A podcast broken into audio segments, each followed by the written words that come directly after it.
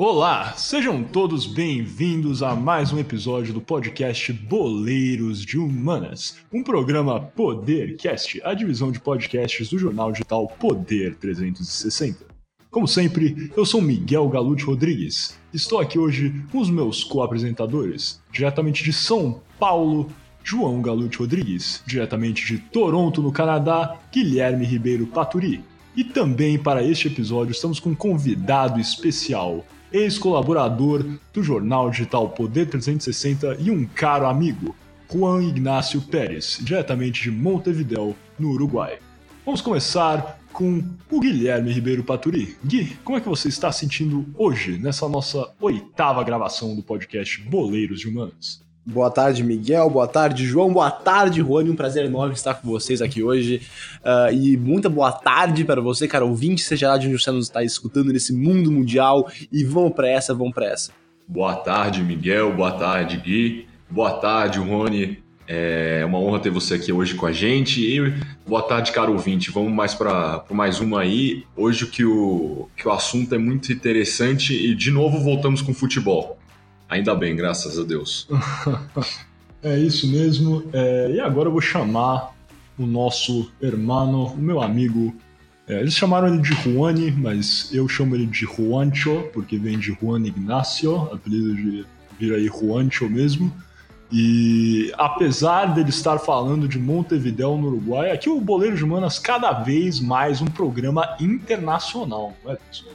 É, o Juancho é argentino, então, Juancho, como é que você está sentindo nesse nosso episódio, sua primeira participação? Espero que tenha mais no futuro.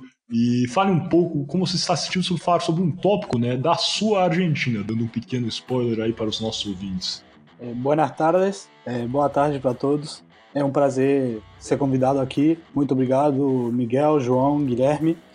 E sim, é um tópico que genera muita discussão na Argentina e no mundo.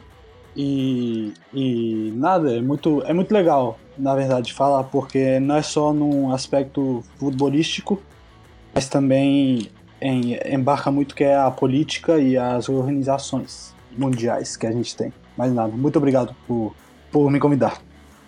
Perfeito, então, sem mais delongas, partindo para o nosso primeiro bloco, o kickoff.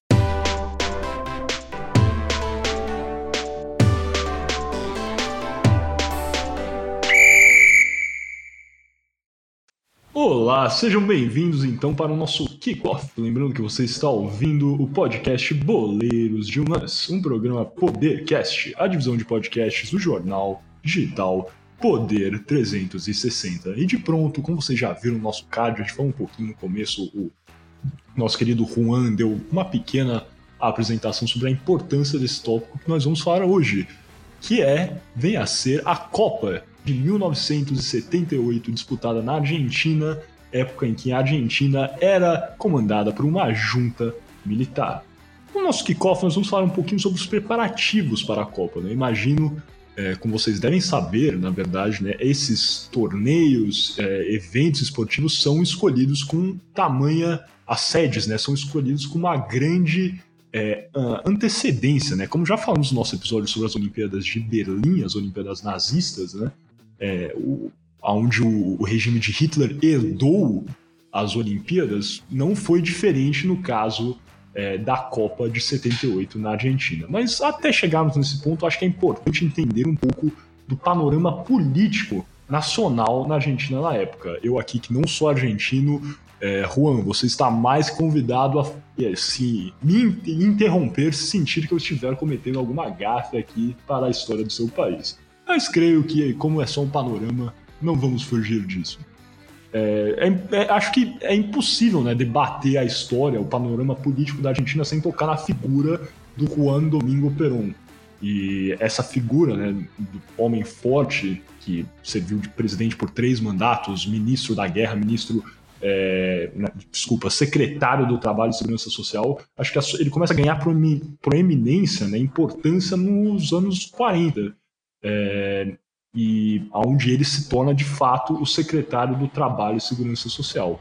Mas a, a, o crescimento de Perón acontece, na verdade, embutido numa série de golpes que marcaram é, o século XX na Argentina.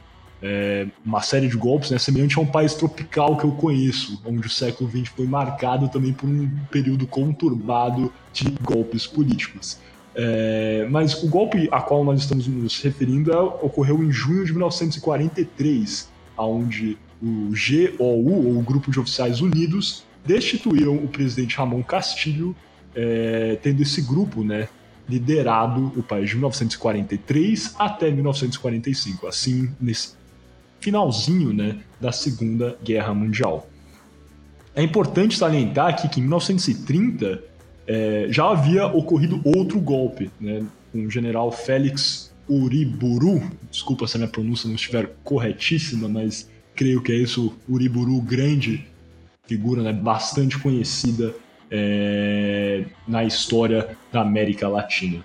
E houve, né, em 1930, então, a instauração de um regime que ficou conhecido depois como a década ínfime, que ficou marcado, é, dentre outras coisas, por um grande êxodo rural. A Argentina, que ainda era um país um pouco agrícola, passou a ter uma industrialização maior durante esse período, mas também ficou marcado distintivamente é, pela supressão econômica devido à Grande Depressão, principalmente no início né, da, do século, não, desculpa, de 1930, quando ocorreu é, este grave desastre econômico. Neste contexto, então, Perón, em 1943, com a entrada deste novo regime do Grupo de Oficiais Unidos, que era, na verdade, um grupo secreto dentro do exército argentino de nacionalistas extremos, Perón, que era um militar, foi nomeado secretário do Trabalho e Segurança Social.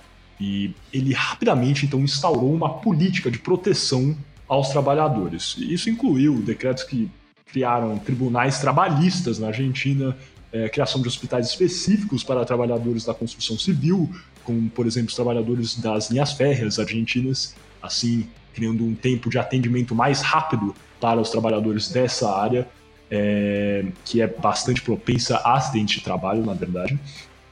É, o Perón também foi responsável por a extensão das verbas rescisórias a todos os trabalhadores, a extensão de benefícios da aposentadoria e a criação de escolas técnicas para o aperfeiçoamento, aperfeiçoamento dos trabalhadores. Nesse contexto, o Perón, que já era bastante popular, em 1944 foi nomeado, desculpa, é, em 1944 foi nomeado ministro da Guerra pelo presidente Edelmiro Julián Farol, que era um dos presidentes que governou durante esse período do grupo é, dos oficiais unidos. E já com bastante prominência, no mesmo ano, tornou-se vice-presidente é, de Edelmiro Farel. Assim, acumulou duas funções. Já dava para perceber como Peron, que era uma figura querida é, no meio dos, dos sindicalistas, dos trabalhadores, por ter dado todos esses direitos, extensão de verbas, é, criação de hospitais, escolas, é, ele foi ganhando cada vez mais importância, tornando-se não somente ministro da guerra numa época, né, durante esse período bastante bélico no mundo, onde a Argentina, inclusive, foi forçada, apesar de ter algumas inclinações com os países do eixo, foi forçada a declarar guerra a Hitler é, e ao Japão, aos países do eixo, por uma pressão externa dos Estados Unidos. É, era importante, né? O Perón, por ser o ministro da guerra, era uma figura importante e depois ainda se tornou vice-presidente, uma espécie de super é, poder, né? Um super ministro no governo da, dos grupos dos oficiais unidos. É, no mais, após é, o término da guerra, em 1945, houve a extinção do governo dos oficiais unidos e, é, sendo esse grupo destituído, havia uma pressão pela volta de Perón, dessa vez como presidente, é, onde várias forças políticas entraram e talvez sendo uma das mais fortes a, a força dos sindicalistas, né, onde houve em 1946 a marcha dos sindicalistas pedindo, na verdade, a volta do governo, é, onde a, a, a, força principal, na verdade, né, era é, o Juan Domingo Perón, um indivíduo que, como já vimos aqui, tinha ajudado bastante, né, é, ao, não vamos entrar aqui no mérito, mas no mínimo nesse quesito superficial assim como foi a figura do Getúlio Vargas no Brasil na criação de direitos para, eh, para os trabalhadores na Argentina. E acho que um evento importante é a marcha dos sindicalistas, liderada pela líder sindical Eva Duarte, que vocês devem conhecer como Evita Peron, é, que após liderar essa marcha que foi crucial para a volta de Peron ao poder como presidente em 1946, é, tornou-se a primeira dama da Argentina. Peron casou com ela, foi a segunda mulher do Peron. E justamente isso, Peron liderou o país, tendo a, a primeira dama exercido bastante, é, uma figura bastante vocal né, na história argentina como um todo. Mas então Peron foi presidente em, em três oportunidades, de 1946 até 1952, de 1952 até 1955 e depois de 1973 até 1974, é, onde ele faleceu é, em 1974, tendo a sua segunda, a, desculpa, a sua terceira mulher, Maria Estela Peron, a Isabelita, assumido o poder de, 40, de 74 até 76. Sim, eu acho que eu só queria fazer um comentário importante que, que vai dar depois para quando chega a, a junta militar na Argentina, é que depois do 55, quando o Perón deixa a sua segunda presidência, a Argentina por muitos anos, até os 74 mesmo, entra numa inestabilidade política muito grande, onde só dois presidentes somente terminaram os quatro anos de, de presidente, como fala em a Constituição Argentina. Então, por muito tempo, a Argentina sofreu muito o, os presidentes. Em, o mesmo Perón, depois do 55, foi, exilia, foi exiliado para a Espanha. E e ele só voltou em 1972, e aí é quando ele ganha de novo em 73, que volta um pouco a. Todo mundo achava que ia voltar um pouco à estabilidade política, mas depois da sua morte, como você mencionou, em... começa de novo toda essa. Que as pessoas não sabiam o que ia acontecer, mas por, por 20 anos. Exato, por 20 anos, desde a segunda presidência do Perón, em, teve teve um problema político na Argentina muito grande, muito grande mesmo. É, de fato. Eu acho que é semelhante até, eu fiz a comparação com Getúlio Vargas no Brasil, acho que eles se assemelham até mais do que só nessa visão trabalhista. Acho que o Gui também, que é um grande, assim, no mínimo, leitor dos trabalhos de Getúlio Vargas e até do Perón também vai concordar que eles eram figuras de homens fortes, etc., mas os dois países atravessavam períodos conturbados e eles meio que sedimentaram, não entrando assim no mérito das suas políticas e nem mesmo de algumas das acusações feitas contra eles. É, eu acho que eles, talvez até por essa figura de serem homens fortes, assim, políticos, é, ajudaram no mínimo a dar uma sedimentada é, nesse quesito, porque a Argentina e o Brasil, como a grande maioria né, dos países latino-americanos nesse período, no início, na primeira metade né, do século XX, passavam por um período é, político bastante conturbado e o Perón e o Getúlio Vargas até foram importantes nesse quesito, né? Eles antecederam períodos é, conturbados e também antes deles vieram também outros períodos conturbados. Acho que por mais que eles tenham, temos que criticá-los e, e Assim, temos bastante, é, bastante, há bastante literatura nesse assunto. Eles foram no mínimo abrem aspas aqui importantes nesse quesito, né? Concorda, Gui? Concordo, concordo. E, e os dois também se assemelham por terem sido em, em um momento uma espécie o Perón um pouco mesmo, o Perón participou de uma ditadura, mas digamos que os dois participaram de uma ditadura. O Vargas, obviamente, como sabemos, foi o ditador do Estado Novo o Miguel discursou aí muito bem antes, uh, o Perón participou da, da, da, de uma ditadura argentina, uh, e, e, os dois também foram a ser presidentes uh, eleitos depois. Então tem essa outra similaridade também, mas eu concordo 100%, Miguel. Você tem que, não tem que, mas você pode fazer um paralelo muito grande entre a figura do Getúlio Vargas no Brasil e do Juan Domingo Perón na Argentina. Perfeito. Então, agora, como o Juan já abriu aqui, né, com a morte do Perón, é, entra então a sua terceira mulher, é, a Maria Estela Perón, a Isabelita, como presidente da Argentina, a primeira presidente argentina da história. Sabiam dessa? Para quem não sabe, a, a, inclusive a Isabelita é viva até hoje, né? Ela mora na Argentina, na, desculpa, na Espanha, e ela tem essa alcunha de ser a primeira presidente argentina da história. Mas enfim, com a morte de seu marido, Isabelita assume o poder em 1974, governando até o dia 24 de março de 76, quando houve outro golpe militar e assume a junta militar que governou a Argentina até o ano de 1983, é, assim também, né, tendo o período da Copa do Mundo de 78, bem como os preparativos, né, no ano de 76 até 77 e o ano de 78 é, do Mundial de Futebol na Argentina em 78, todo então governado majoritariamente né, nesse período de preparação, preparativos pela junta militar. Assim a gente entendeu aqui né, o contexto geral, é, histórico e político da Argentina como um todo, inclusive até um pouquinho do contexto social econômico. Né? Eu falei aqui sobre a Grande Depressão, como isso foi importante, a década ínfame, como houve um país que era é, um pouco agrícola, o, o, êxodo rural foi bastante importante, houve uma industrialização onde nessa, nesse período, né, antes é, do golpe de, de 43, onde a industrialização do país até excedeu, né, a indústria excedeu em termos de, de importância política é, a exporta, exportação agrícola do país na época. Mas então passando a entender qual foi o impacto de tudo isso na Copa do Mundo de 78.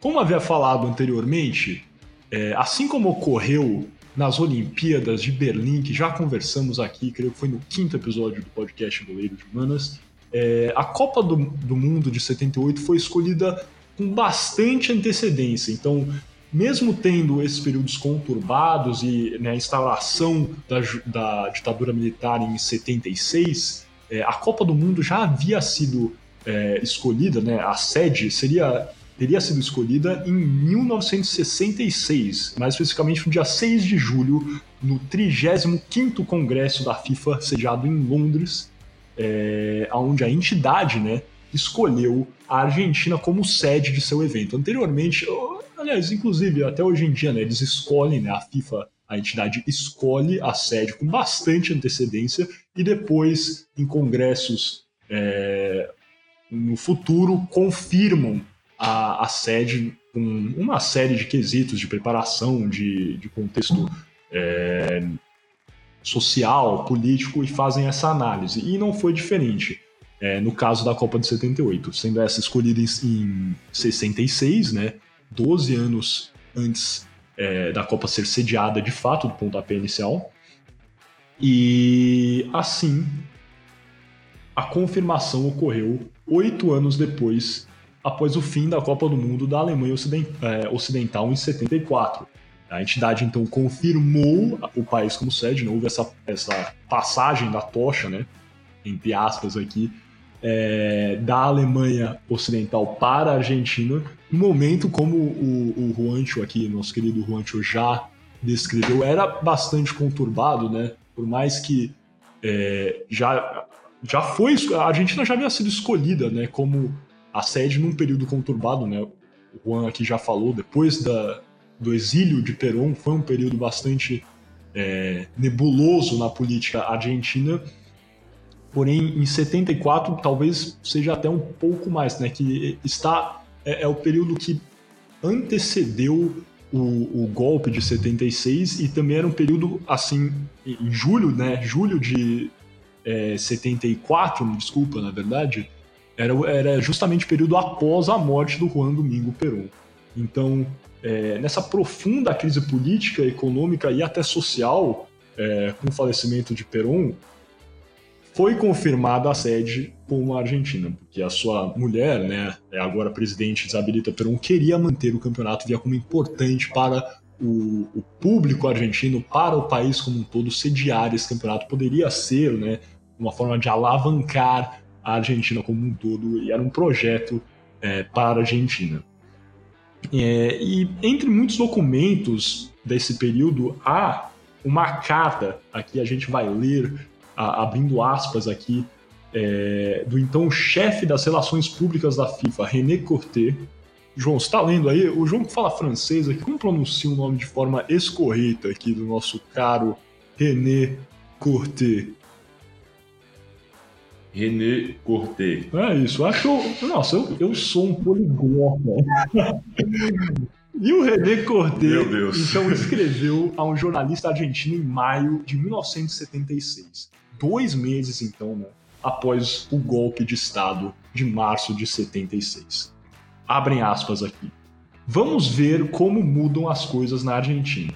Aqui na FIFA, nós temos o pressentimento geral de que, com a mudança para o governo militar, as coisas serão mais fáceis para a FIFA do que antes.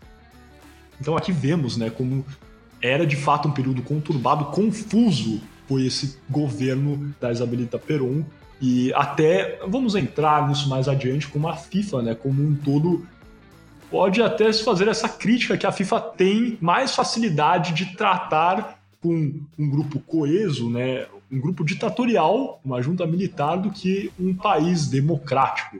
Alguns vão lembrar uma declaração que o Jerome Valk fez quando ele visitou o Brasil, mas vou entrar nisso é, mais adiante. É, e deve ser aqui postulado né, que em 1978 a imagem internacional da Argentina estava associada às associações de violação dos direitos humanos. E existia até né, uma atenção externa a essas denúncias. É, como há de se esperar, muitas eram provenientes da Europa, de países como a França, a Alemanha ocidental, e partiam de grupos progressistas de esquerda, de entidades internacionais não governamentais, né, grupos não governamentais como a Anistia Internacional. Foram então organizados comitês de boicote ao evento, é, até postulando como uma sede alternativa à França, né? tirar a sede da Copa na Argentina e mover o campeonato para a França. É, no entanto, como agora já se sabe, a Copa ocorreu e o Mundial ocorreu quando o regime, né, a junta militar, se, se concentrava em medidas de reestruturação nacional, é, já que as consequências da política econômica ainda não eram visíveis. A Argentina ainda estava num período de bastante atrofia, atrofiamento né, é, econômico e é, então era um, era um período de crise, crise real dentro da Argentina. Assim, ganhar, vencer aquele campeonato não era é, apenas importante. É, era algo para reviver, animar né, o público que vivia todo esse período de incerteza com a morte de um grande líder e também um período de bastante crise econômica social dentro do seu país. É, como país sede, então, os militares puderam utilizar a própria organização do evento como propaganda a seu favor, é, respondendo a acusações e os questionamentos provenientes do exterior. A gente viu isso aqui no episódio é, da Olimpíada de Berlim, acho que tem vários paralelos que nós podemos fazer aqui, onde o Hitler, então, né, tomou, com a ajuda de seu secretário Joseph Goebbels, é, a Olimpíada como uma forma de alavancar a popularidade do regime nazista, demonstrar que o regime nazista, na verdade, não era aquilo que os ataques exteriores estavam dizendo que era, que não existia todo, é, toda essa, esse, essa violação né, dos direitos humanos, que, na verdade, o regime era é, legítimo. E o mesmo foi feito pela Argentina, né, em 1978. E para citar aqui abrindo aspas novamente e fechar, depois vou abrir aqui para os comentários do Juan, do João, do Gui, é, vou abrir aspas aqui com uma citação de Diego Roldan, um historiador argentino, sobre o contexto da Copa de 78. Abrem aspas. Nesse contexto autoritário, as atribu atribuições de sentidos sobre as práticas futebolísticas foram uma arena de disputa. A Copa de 78 então, era uma peça-chave no quebra-cabeça das relações de poder, um acontecimento propício para exibir e difundir os valores que a ditadura aspirava estimular na sociedade argentina, recorrendo ao apelo que a contemplação passiva de uma prática esportiva oferece, utilizando um dispositivo apenas indiretamente repressivo. Então aqui eu acho que fica bastante claro nessa citação do Roldan como a Copa do Mundo, então poderia ser vista como uma espécie de presente, né, para o regime, né, a junta militar é, que havia se formado em 76. Uma forma de, como já usei aqui o termo, legitimizar o governo da junta militar. O governo que passava por suas dificuldades, tentava reestruturar é, a economia do país, mas isso seria uma forma de alavancar a popularidade expor os ideais que eles queriam para o povo argentino e assim tornar o povo argentino talvez um pouco mais submisso, né? O Roldan usa aqui indiretamente repressivo, uma forma de repressão indireta, né? Uma forma que o governo poderia utilizar esse evento para é, abaixar, levantar os ânimos dos argentinos, mas também é, encurralar o seu povo dentro de um curral que eles é, gostariam de ter é, de submissão do povo argentino. É isso mesmo, Gui, Juan, João, algum comentário? Sim, eu, eu queria ir um pouco mais específico, se, se eu puder, que a, a junta militar cria um, uma, um, um ente, que o nome em espanhol é el Ente Autárquico del Mundial del 78. É, a gente, eu vou chamar ele de ente porque é muito complicado, mas mas essa criação desse, desse ente, é, eles eram que estavam organizando o Mundial realmente. Obviamente tinha ministro de seguridade, de economia, de todo, de todo, de todo o governo argentino, mas eles também eram, eles também faziam a propaganda, eles faziam tudo isso para o Mundial.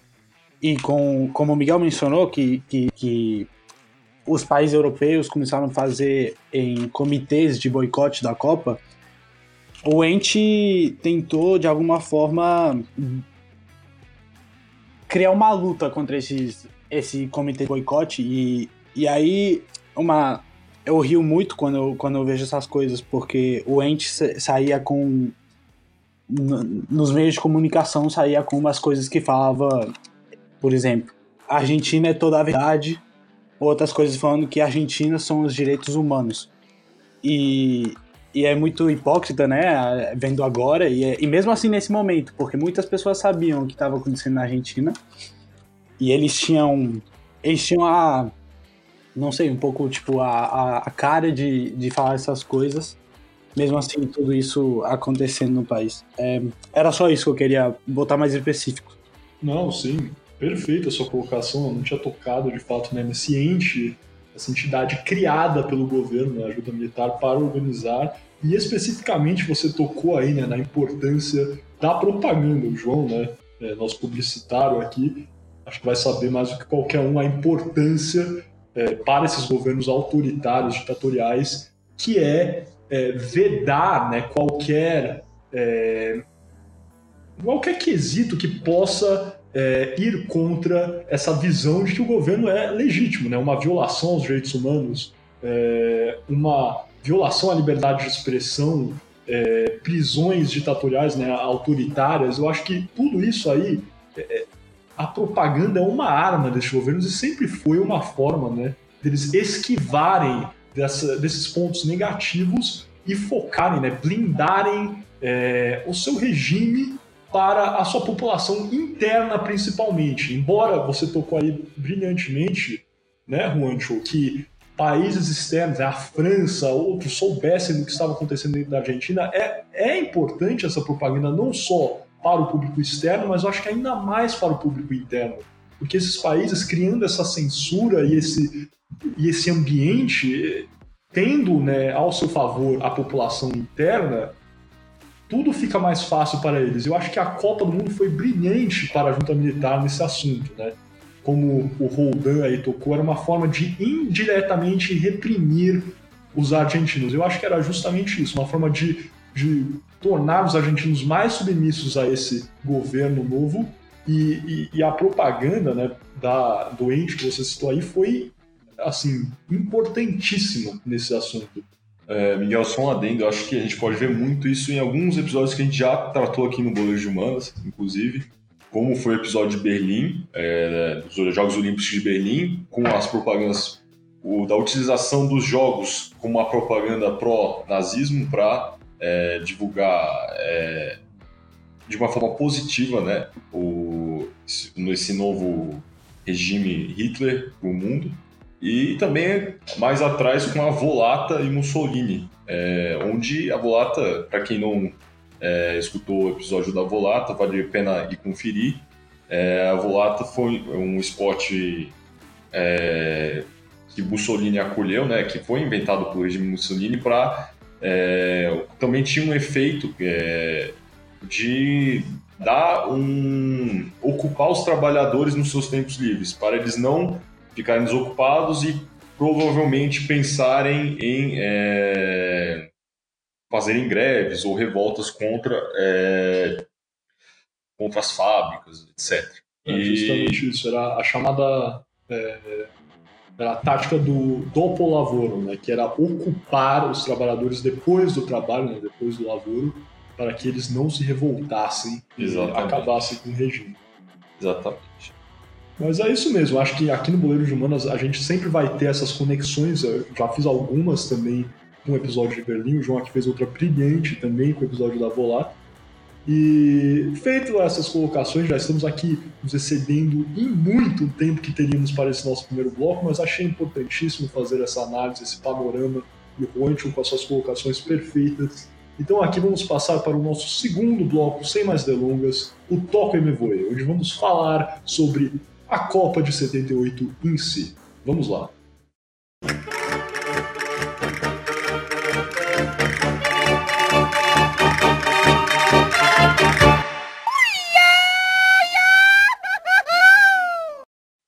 Olá, você está ouvindo um podcast Boleiros de Humanas, um programa Podercast, a divisão de podcasts do jornal digital Poder 360. Olá, caro 20, agora vamos passar para a segunda parte do nosso podcast, Toca Eu Me Voe. É, vamos agora falar um pouco sobre o formato da competição da Copa do Mundo de 78 na Argentina. É, um, o formato foi um pouco diferente, né? Um pouco não, bem diferente do que o formato que estamos acostumados dias atuais. Então, o torneio foi organizado, digamos, em três fases. É, 16 equipes participavam e foram divididas em quatro grupos de quatro seleções cada. Até aí, normal, claro. É, obviamente, são grupos menor, menos grupos que hoje. É, mas quatro equipes de cada grupo jogaram entre si, com vitória valendo é, dois pontos cada e empate um ponto. Hoje em dia, uma vitória vale três. É, os dois primeiros colocados de cada grupo, então, se classificavam para a segunda fase. Nessa fase, os oito, os oito seleções classificadas desses quatro grupos foram separadas em dois grupos, grupo A e grupo B.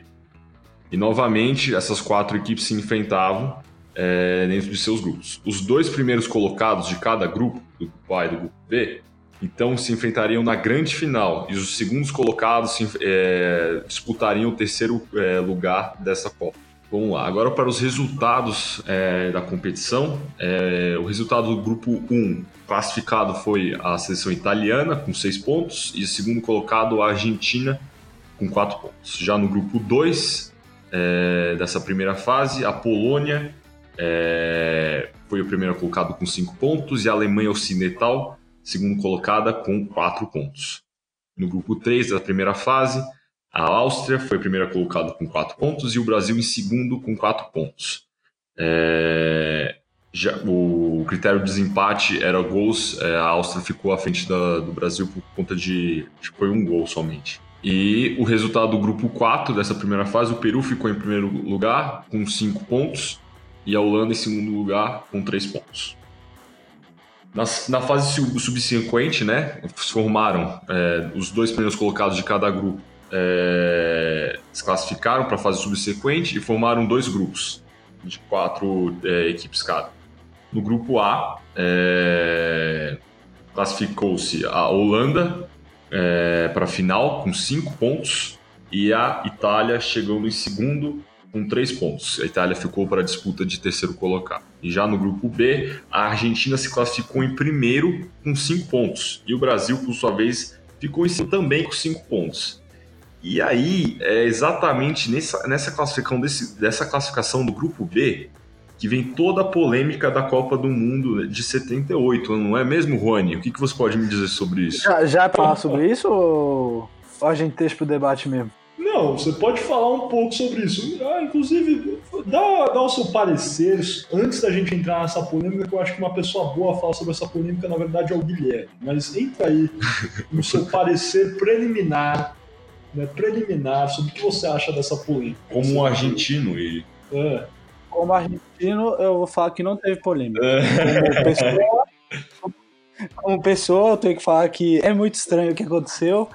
E tá, depois a gente vai conversar o, as teorias que, que se falam. Perfeito. Gui, então entra aí, conta pra gente qual foi essa polêmica do grupo B na Copa de 78. Pois é, então na Copa de 78, o João, depois de explicar muito bem como é que era a fórmula, que era um pouco confusa, na verdade era menos um mata-mata e mais um uma espécie de pontos corridos com final, essa Copa do Mundo.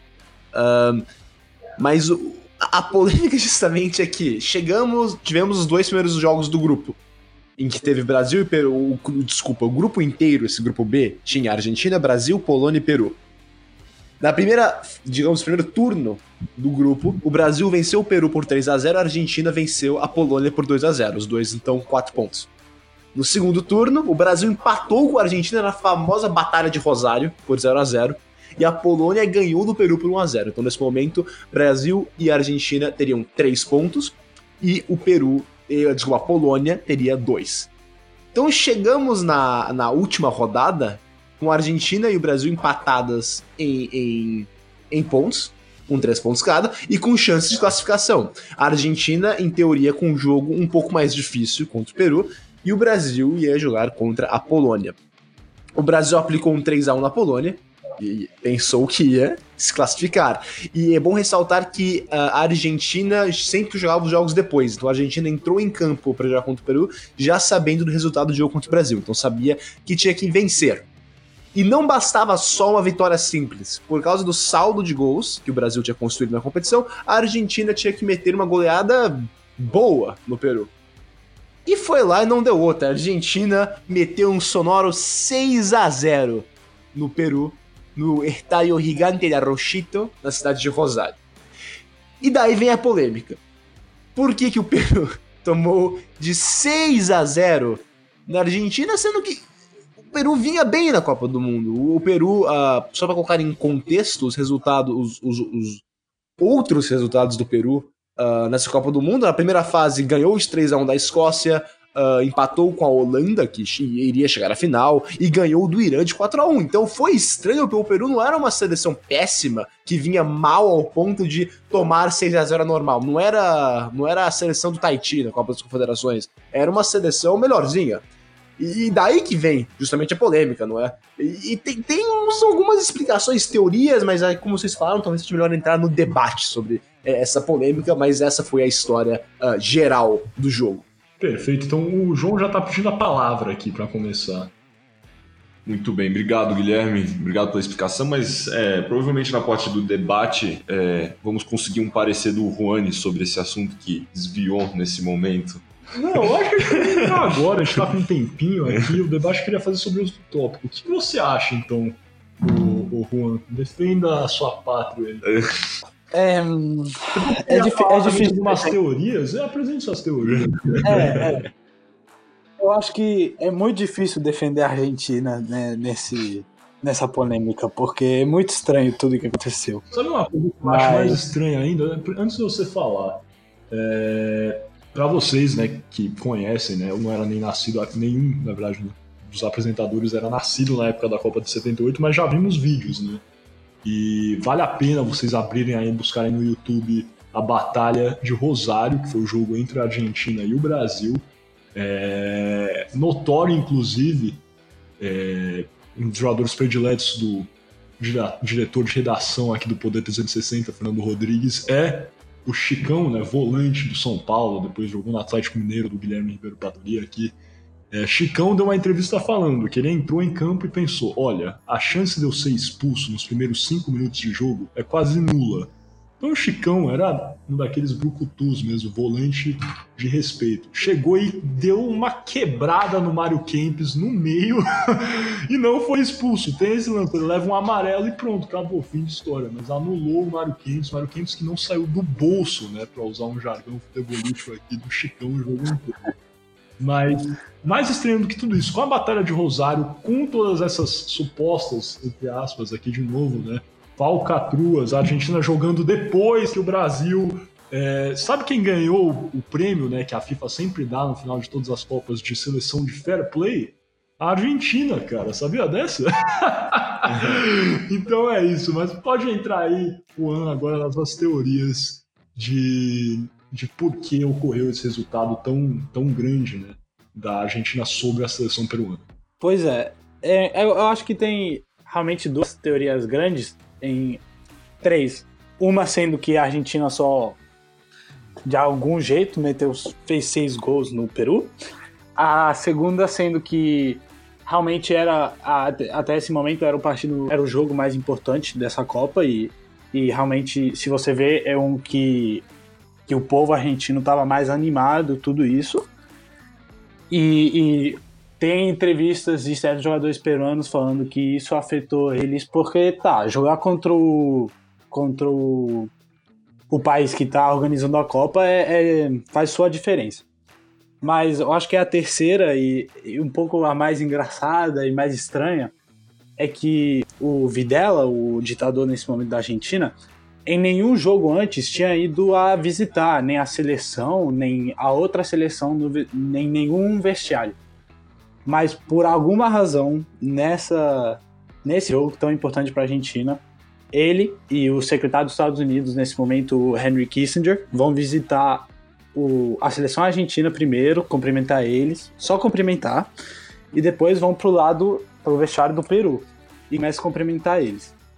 Em, só, só, só foi cumprimentar, mas tem também entrevistas de sérios jogadores peruanos falando que isso afetou muito eles, porque deu como uma pressão demais pro jogo vendo que o ditador e mais ainda o Henry Kissinger, que os Estados Unidos era muito importante para os países de Sudamérica nesse momento, foi eles falam que foi uma pressão a mais. Ninguém sabe a história verdadeira. Os jogadores argentinos falam que eles ganharam o jogo bem, goleando, e o Peru quase nem teve chance e os peruanos falam outra coisa. E aí entra em outra discussão de quem tá certo e quem não, que acho que a gente nunca realmente vai saber. Sim, só pra eu. Juan, desculpa, só pra eu, corrigir uma coisa que eu falei, na verdade. Eu falei que o Peru vinha, vinha bem na Copa do Mundo, mas vou retirar, na verdade. Uh, o Peru. Sério, o Peru jogou bem a primeira fase, como eu falei, ganhou da Escócia, não é nenhum grande time. é, e do Irã, que também não é nenhum grande time. É, empatou com a Holanda, isso é um bom resultado, eu diria, a Holanda chegou na final. Uh, mas é, até eu falei isso na, nessa segunda fase, o Peru não vinha tão bem. Uh, tomou um 3 a 0 do Brasil, que também é uma. Eu, bem, eu não acho que é goleado, mas alguns diriam que é uma goleada. Uh, perdeu para a Polônia, que é um absurdo, e, e depois uh, tomou essa goleada da Argentina. Então, até começou bem a Copa, mas vou, vou uh, consertar meu comentário e dizer que a segunda fase não foi tão boa para o Peru. O João tá aqui pedindo a palavra, então, João, para finalizar esse nosso documentário, que a gente já tá se excedendo aqui. Sim, com certeza. É, então, pessoal, vamos voltar aqui, vamos falar um pouco dessa final é, entre Argentina e é, Holanda. É, na final, a Argentina abriu o placar, né, aos 38 minutos, com um gol do artilheiro Mário Alberto Kempis. No, no, e no finalzinho do jogo, o, é, do jogo, né, o holandês Dick Nanning empatou o jogo. Nisso, o, a partida acabou indo para a prorrogação, nesse 1 a 1 e na prorrogação, Mário Kempis marcou mais uma vez, fazendo 2 a 1 e no segundo tempo da prorrogação, o contra Ricardo Bertoni marcou é, o último gol da partida, formalizando o 3 a 1 e o título argentino. É, para isso, é, nisso, é, na competição, é, no final da competição, é, a artilharia ficava com Mário Kempis, com seis gols, seguido por Robert Hensenbrink, acho que é assim que se fala, não sei se estou com a pronúncia certa, com cinco gols, e Teófilo Cubula, sei lá, do Peru, com cinco gols em terceiro lugar. É, o artilheiro do Brasil nessa competição, é, a artilharia foi dividida entre Roberto Dinamite, o poderoso Vasco da Gama, com três gols, e Dirceu, no Brasil, com três gols. E com isso, acredito que a gente conclui esse nosso Toco Me Voe. É, não sei se alguém gostaria de falar mais alguma coisa, mas podemos, acho que podemos passar para o nosso arremate. O Juan tinha um último comentário Sim. aqui. Por favor. É, eu queria falar um fato meio hein, estranho, que aí né, no Mundial é quando se voltou popular jogar o que a gente chama na Argentina os papelitos, os papéis antes do jogo na, na entrada dos times. É, era só isso. Isso pode ainda, Rony? Eu queria te perguntar. É, isso, isso pode, isso pode.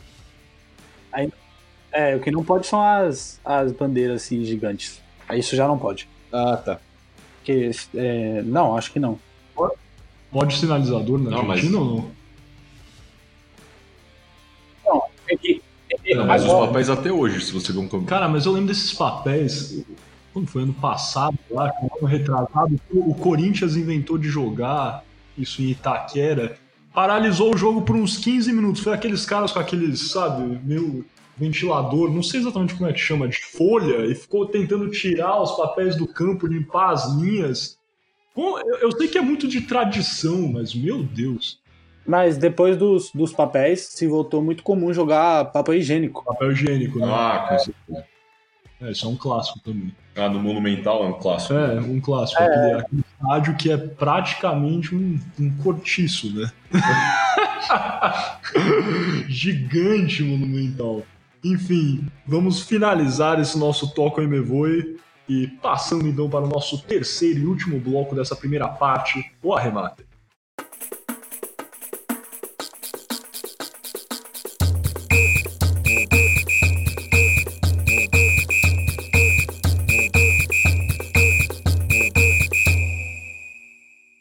Bem-vindos de volta, voltando agora para o nosso terceiro e último bloco dessa primeira parte do podcast Boleiros de Humanas, o Arremate. Lembrando que você está ouvindo o podcast Boleiros de Humanas, um programa Podercast, a divisão de podcasts do jornal digital Poder 360. E agora, nesse último bloco, vamos falar um pouquinho sobre o revisionismo histórico da Copa e como ah, essa Copa é vista ah, pela, pela Argentina em geral, ah, olhando para trás, é claro.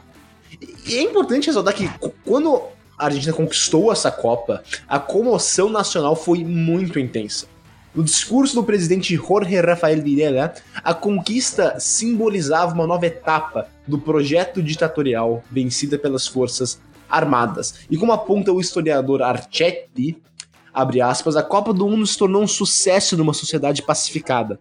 As manifestações de alegria nos estádios e nas ruas após as vitórias argentinas, que culminaram num triunfo contra a Holanda na final, foram interpretadas pela junta como um sucesso de um projeto nacional. Então, dá, dá com essa frase, desculpa, fecha aspas, claro, ah, dá para ver que ah, essa Copa foi muito comemorada e entrou numa espécie de um projeto da ditadura do Videla ah, de, de pão e circo. Para talvez ah, distrair o povo argentino e de dar uma felicidade, dar algo para que o povo pudesse se unir. O, como, como melhor unir o povo ah, de um país como a Argentina que ama o futebol do que unir o povo ah, através da seleção nacional. Então, ah, com o povo unido atrás de uma seleção vencedora, a popularidade do próprio governo aumentou. Então foi exatamente isso que eles estão tentando atingir nesse momento. Então até leva alguns historiadores a dizerem que não foi nem a Argentina que ganhou a Copa, a seleção, digo, mas sim o governo, porque é, conseguiu ah, melhorar temporariamente essa imagem que eles tinham, porque, obviamente, como o Miguel falou no começo, já existiam sérios indícios de acusações ah, da comunidade internacional de graves violações de direitos humanos na Argentina, principalmente ah, na ESMA, onde aconteciam ah, torturas e coisas do tipo do- por parte do governo ah, militar. Se eu puder falar uma coisa, Por favor. o Gui mencionou a ESMA, é muito engraçado se você. Engraçado num jeito meio triste, né? Mas se você tá andando na Argentina, pela Avenida Cabildo, é muito famosa, que você vai pro estádio Monumental. Antes do estádio Monumental, uns dois quilômetros antes, você passa pela ESMA. Então, era muito esse contraste, né, de felicidade por ganhar, por ganhar a Copa e ao mesmo tempo a 2 km você tinha pessoas que estavam sofrendo muito, muito, muito, muito por causa da ditadura. E, e de algum jeito é muito tipo hipócrita assim, que tão perto da felicidade também tava a, a triste, né, de, de muitas pessoas e famílias. Sim, e antes de, de voltar, claro, é uma colocação perfeita sua, né? Só, Juan, obrigado.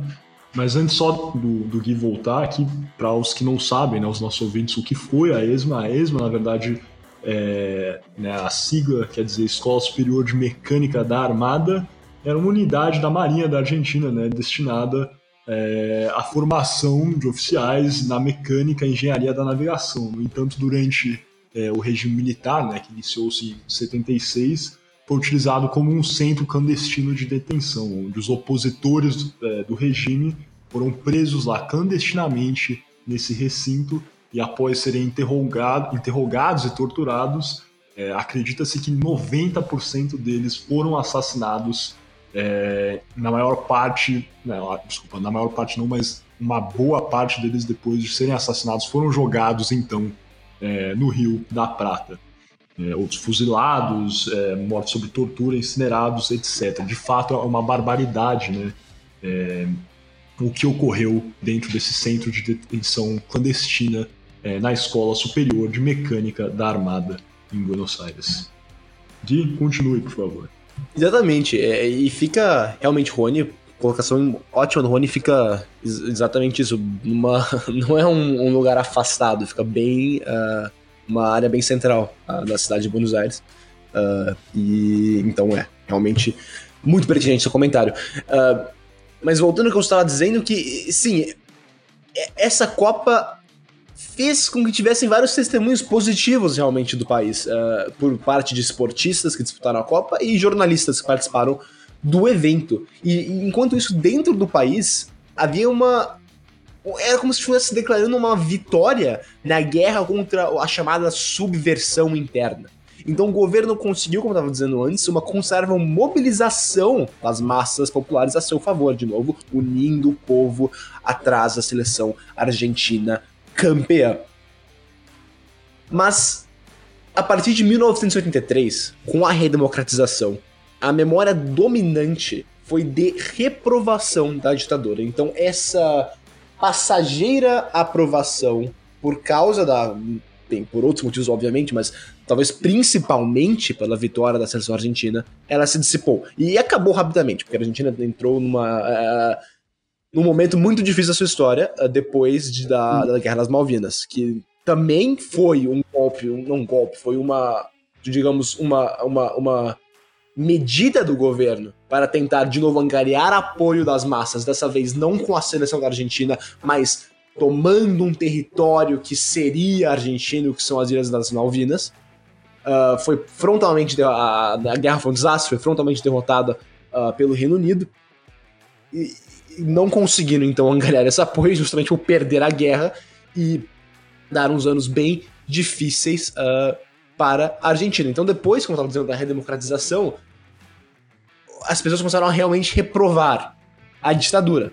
E durante anos condenaram-se tanto o evento quanto jogadores, comissão técnica e torcedores. E para muitos era uma vergonha assumir ter participado das celebrações que ganharam uma conotação quase tão negativa uh, quanto a ditadura em si. Então, uh, desculpa. Se eu posso voltar para onde você estava falando do jornalismo, em que tudo que você, tudo que você falou tá, tá certo, obviamente, na Argentina era considerado uma vitória, mas eu acho que uma coisa que acho que era ia acontecer, mas a, o Videla não, não percebeu nesse momento, é que você está trazendo muito jornalismo do exterior.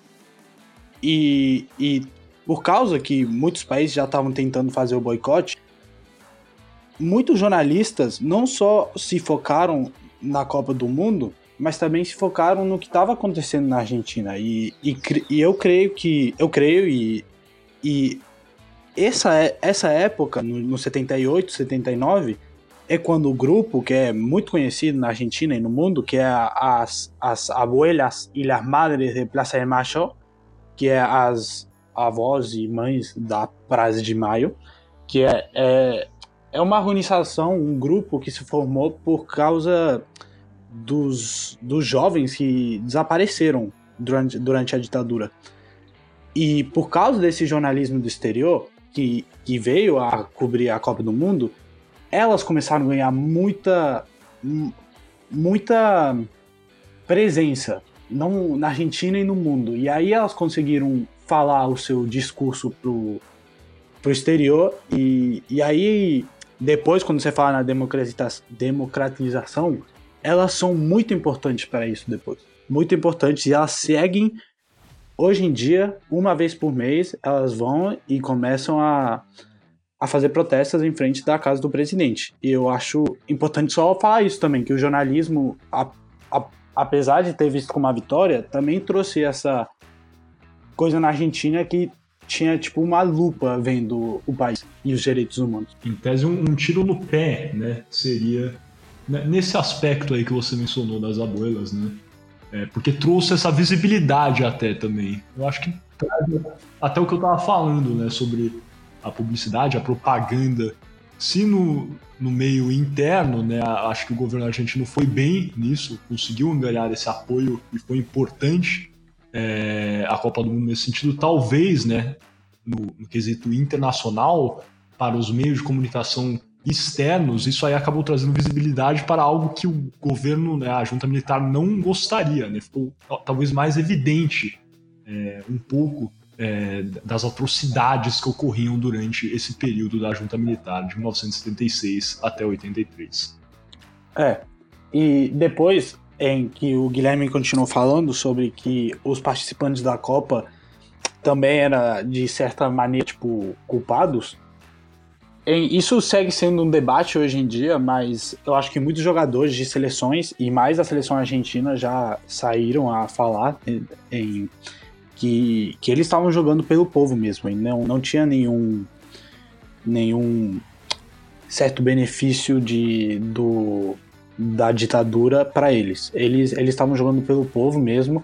Em, tem a, a grande história que o técnico argentino realmente não apoiava esse não apoiava não apoiava a ditadura militar e ele fazia reuniões na sua casa contra a ditadura militar em, então, em, pelo menos na Argentina, tem muita gente que fala que os jogadores não eram parte disso e eles continuam falando até hoje em dia. Também tem muitos de, é, em jogadores de seleções que vieram para a Argentina que realmente não queriam vir, mas por causa que é o trabalho, né? Jogar futebol também é um trabalho, eles tinham que vir e tinham que saber que eles estavam jogando num contexto que não era bonito para a Argentina nem para o mundo.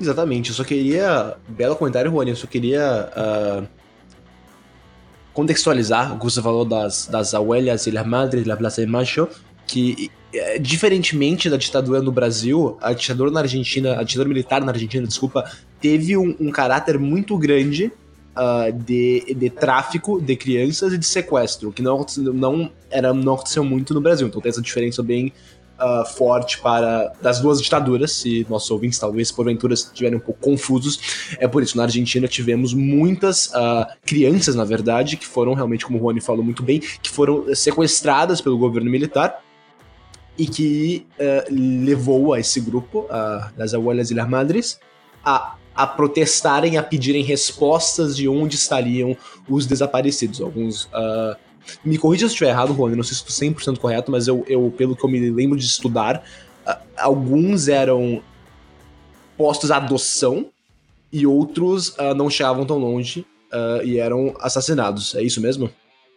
É isso mesmo. O, acho que mais comum hoje em dia, o, pelo menos que você vê no, nas notícias, é as pessoas que foram adotadas e, e conseguem encontrar as, a sua mãe e seus pais. Mas sim, você está correto. Bem, então isso, só para dar então, essa contextualizada no que seria esse grupo e de, de por que existe. Então, porque na Argentina aconteceu na ditadura muito, uh, muitos sequestros e desaparecimentos de crianças e adolescentes.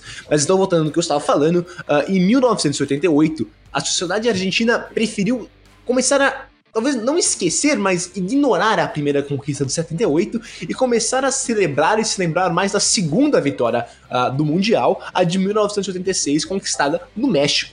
Uh, esse bicampeonato teve muitos significados no contexto da redemocratização do país. A vitória contra a Inglaterra, quatro anos após a derrota militar na Guerra das Malvinas, que eu falei antes, é sem dúvida uh, muito importante. E além do mais, dessa Copa de 86, uh, ter sido o começo da construção do mito que fez 60 anos Uh, no dia de ontem, estamos gravando no sábado, dia 31, então ontem, sexta, dia 30 de outubro, foi aniversário uh, de 60 anos do maior jogador da história do futebol, Diego Armando Maradona. Então, nessa Copa de 86, começou a construção do mito, do mito do Maradona.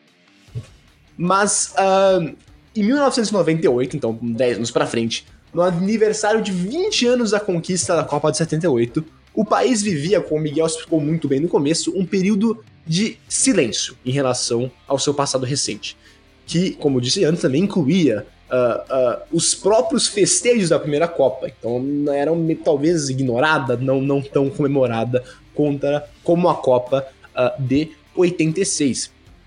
E a década de, de 2000 foi de importantes e intensas mudanças na sociedade argentina. Com o esgotamento do modelo neoliberal e da década presidencial de Carlos Menem, que governou o país de 89 a 99, a Argentina enfrentou e entrou numa gra uma gravíssima crise nos anos de 99 e 2000, e principalmente 2001. Chegou a um momento que a Argentina teve cinco presidentes em uma só semana. Então estávamos, a Argentina vivia um momento de grave, grave uh, crise social, política e econômica. E manifestações com gritos de que se vayan todos, ou em português, que se vão, que, que, que todos se vão, que todos se retirem do governo, ou seja, queriam, os argentinos queriam que todos que estivessem no governo se retirassem pelo fracasso total que o país enfrentava no começo dos anos 2000. Então isso representava realmente a insatisfação da população e a possibilidade de, de talvez repensar as últimas décadas e suas consequências. E foi nesse ambiente do que se vayan todos, de que todos os políticos que serviam em Buenos Aires eram talvez corruptos, que eram não estavam fazendo melhor para a Argentina, foi nesse contexto que tivemos a eleição de Néstor Kirchner em 2003. Uh, que substituiu o presidente Fernando de la Rua, que não conseguiu, como eu disse antes, uh, completar o seu mandato. Uh, você quer entrar aqui, Juan, e falar alguma coisa? Ou continua? Não, pode continuar. No debate eu falo. tá, tá bom. Uh, então, em seu discurso de posse, Nestor Kirchner consolidava com políticas públicas grande parte das demandas das principais organizações de direitos humanos.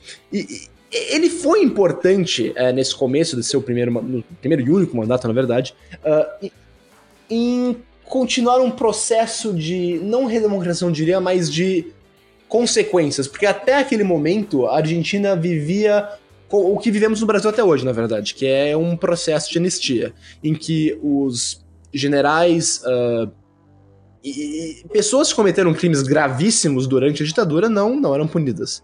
E o, o Kirchner começou a mudar um pouco isso. Uh, uma coisa bem simbólica foi uh, no ano de 2004, quando ele foi a um colégio militar e ao Palomar e ordenou que os quadros do Jorge Rafael Videla e de outros ditadores fossem removidos da parede. Foi um ato bem simbólico e isso é para explicar que ele realmente foi talvez a pessoa que começou com, com esse projeto de levar consequência às pessoas que cometeram crimes durante a ditadura na Argentina.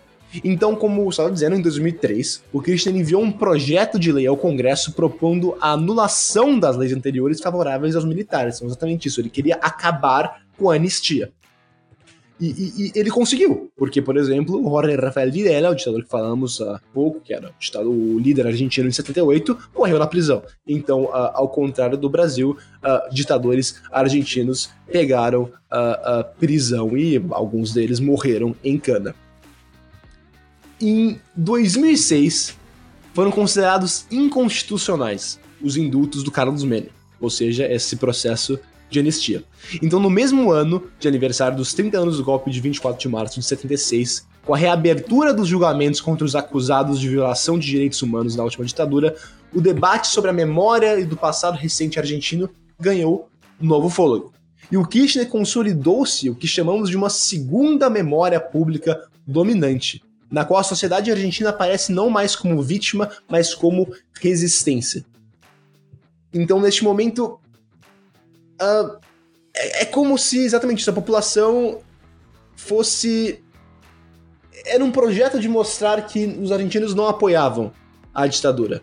Uh, e foi também uma maneira de mostrar como essas memórias, esse passado da Copa de 78, 78 permanece em disputa ao longo das décadas. O Rony falou aqui muito bem, ainda tem até hoje esse processo de as pessoas debaterem se é certo comemorar, se os jogadores apoiavam a ditadura. Então, para ver que essa Copa de 78 realmente tem uh, um imaginário bem, bem difícil e é debatida até hoje na Argentina. Perfeito. Então o Juan aqui deve estar se coçando para falar, eu imagino, nesse período. Ei, Juan, pode entrar, cara, por favor. Não, não, não, eu só. Eu só. Se eu posso dar um pouco a minha opinião política, né? Que não, não é muito boa, mas vou dar. Eu realmente acho que, que ultimamente, dos presidentes, em, o, o Menem foi o melhor na Argentina. Em, porque realmente ele levou uma economia a realmente ser uma economia feroz, indo um com um com o dólar. Mas depois eu, eu não sou muito fã dos Kitchener, porque eu acho que, que. Eu não sei se acontece no Brasil, mas eles tentam usar essa ideia do peronismo, a mesma ideia que o peronismo, e eu acho que o, o Peron foi uma figura no, no seu momento, como, como você falou, Miguel, no começo do podcast. E, e hoje em dia já é outra coisa. A gente não pode continuar usando a mesma figura do Peron e começar a associar com outros partidos meio populistas, né? Como é o Volvemos hoje em dia. Então é por isso que eu não gosto muito do, dos kits, mas, mas todo mundo tem sua opinião e eu não vou, eu não vou falar mal de, de ninguém. É isso aí, eu acho que cada um tem a sua opinião. Eu, de fato, eu não vou declarar a minha opinião porque eu não sou muito estudado nesse assunto. Eu não vou mentir, eu conheço pouco das políticas do Menem, assim como pouco das políticas do, do Nestor, da Cristina.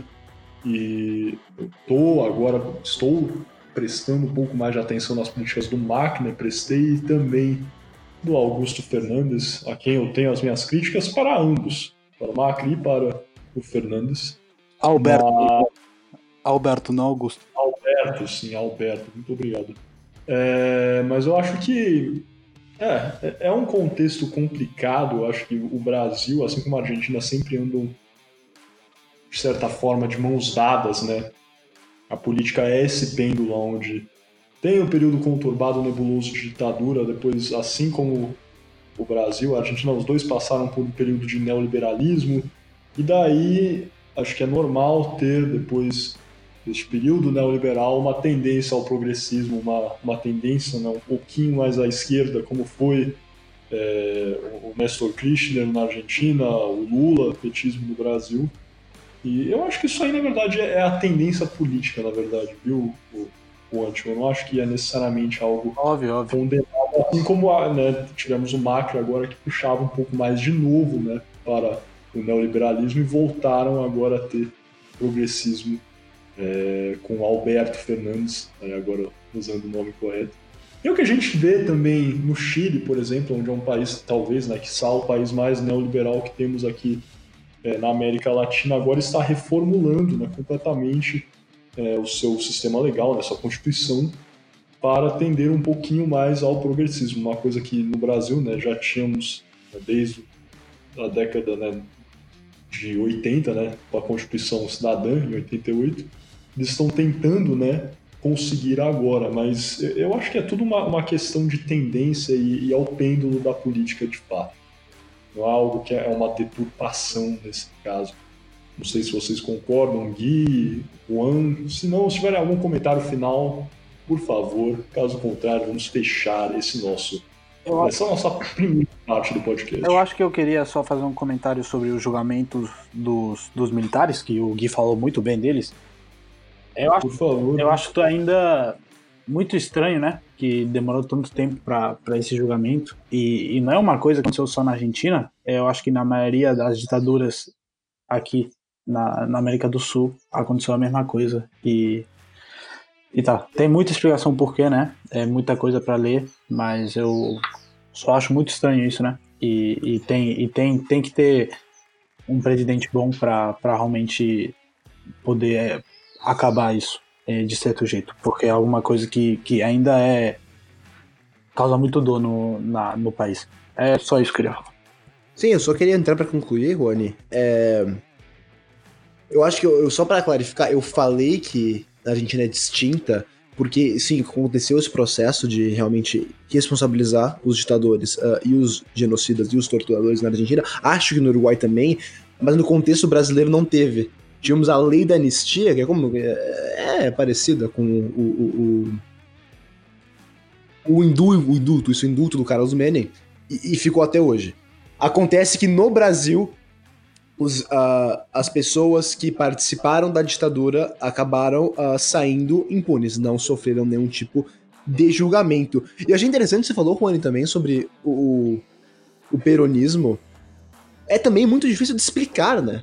Porque dentro do peronismo você tem alas uh, progressistas e alas conservadoras, e ao mesmo, mas ao mesmo tempo uh, que adoram esse, essa figura uh, do Perón. Então, até eu gosto de usar sempre esse exemplo, que na, dita na ditadura, na eleição argentina do, de 2019, o vice do Maurício Macri, o Miguel Ángel Pichetto, era um peronista, e ao mesmo tempo disputava a eleição contra Alberto Fernandes e Cristina Fernandes de Kirchner, que também são peronistas. Então esse peronismo é um, é um espectro bem amplo na Argentina, não é uma coisa somente de esquerda.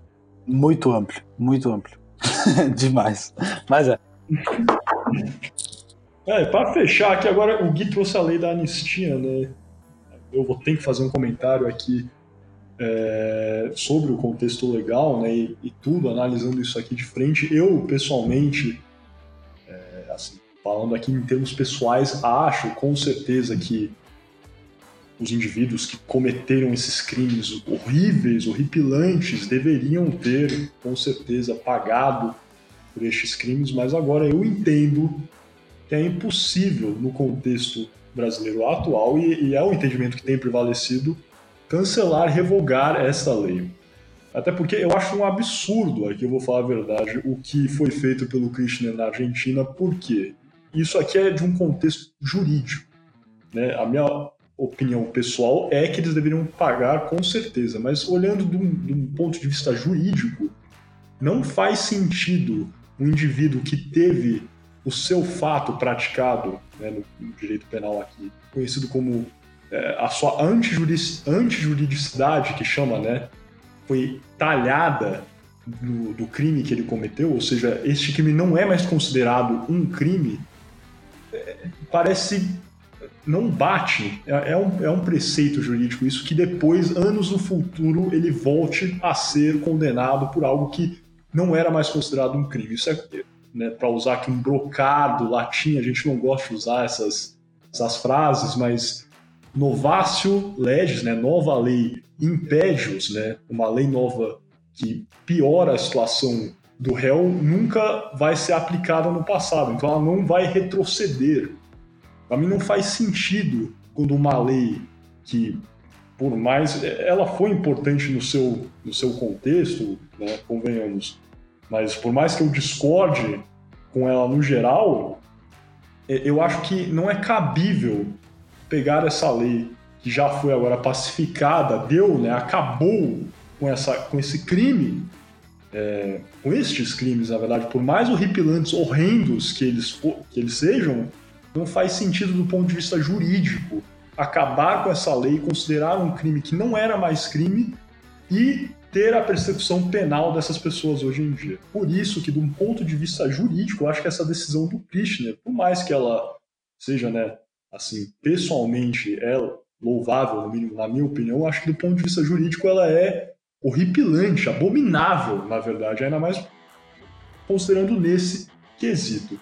Mas eu não sei se vocês querem fazer mais algum comentário, ainda mais depois que eu lancei essa, essa bomba jurídica aí, ou caso contrário, podemos fechar aqui esse episódio que já está bastante longo, essa primeira parte.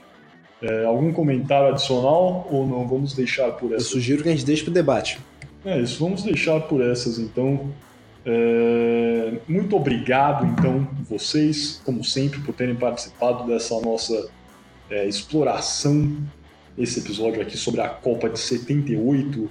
É, tivemos um panorama político geral da Argentina passando da, do início da década de 40 né, até os dias atuais e compreendemos mais importante, eu acho que foi é, o impacto da ditadura, da junta militar que governava a Argentina, que governou a Argentina dos anos de 1976 até 83, no Mundial de Futebol de 78. Com isso, espero que vocês tenham gostado dessa nossa exploração. Gostaria de agradecer novamente ao Juan Ignacio Pérez por ter participado dessa nossa primeira parte. E como sempre, convido vocês a participarem da segunda parte do podcast Goleiros de Humanas.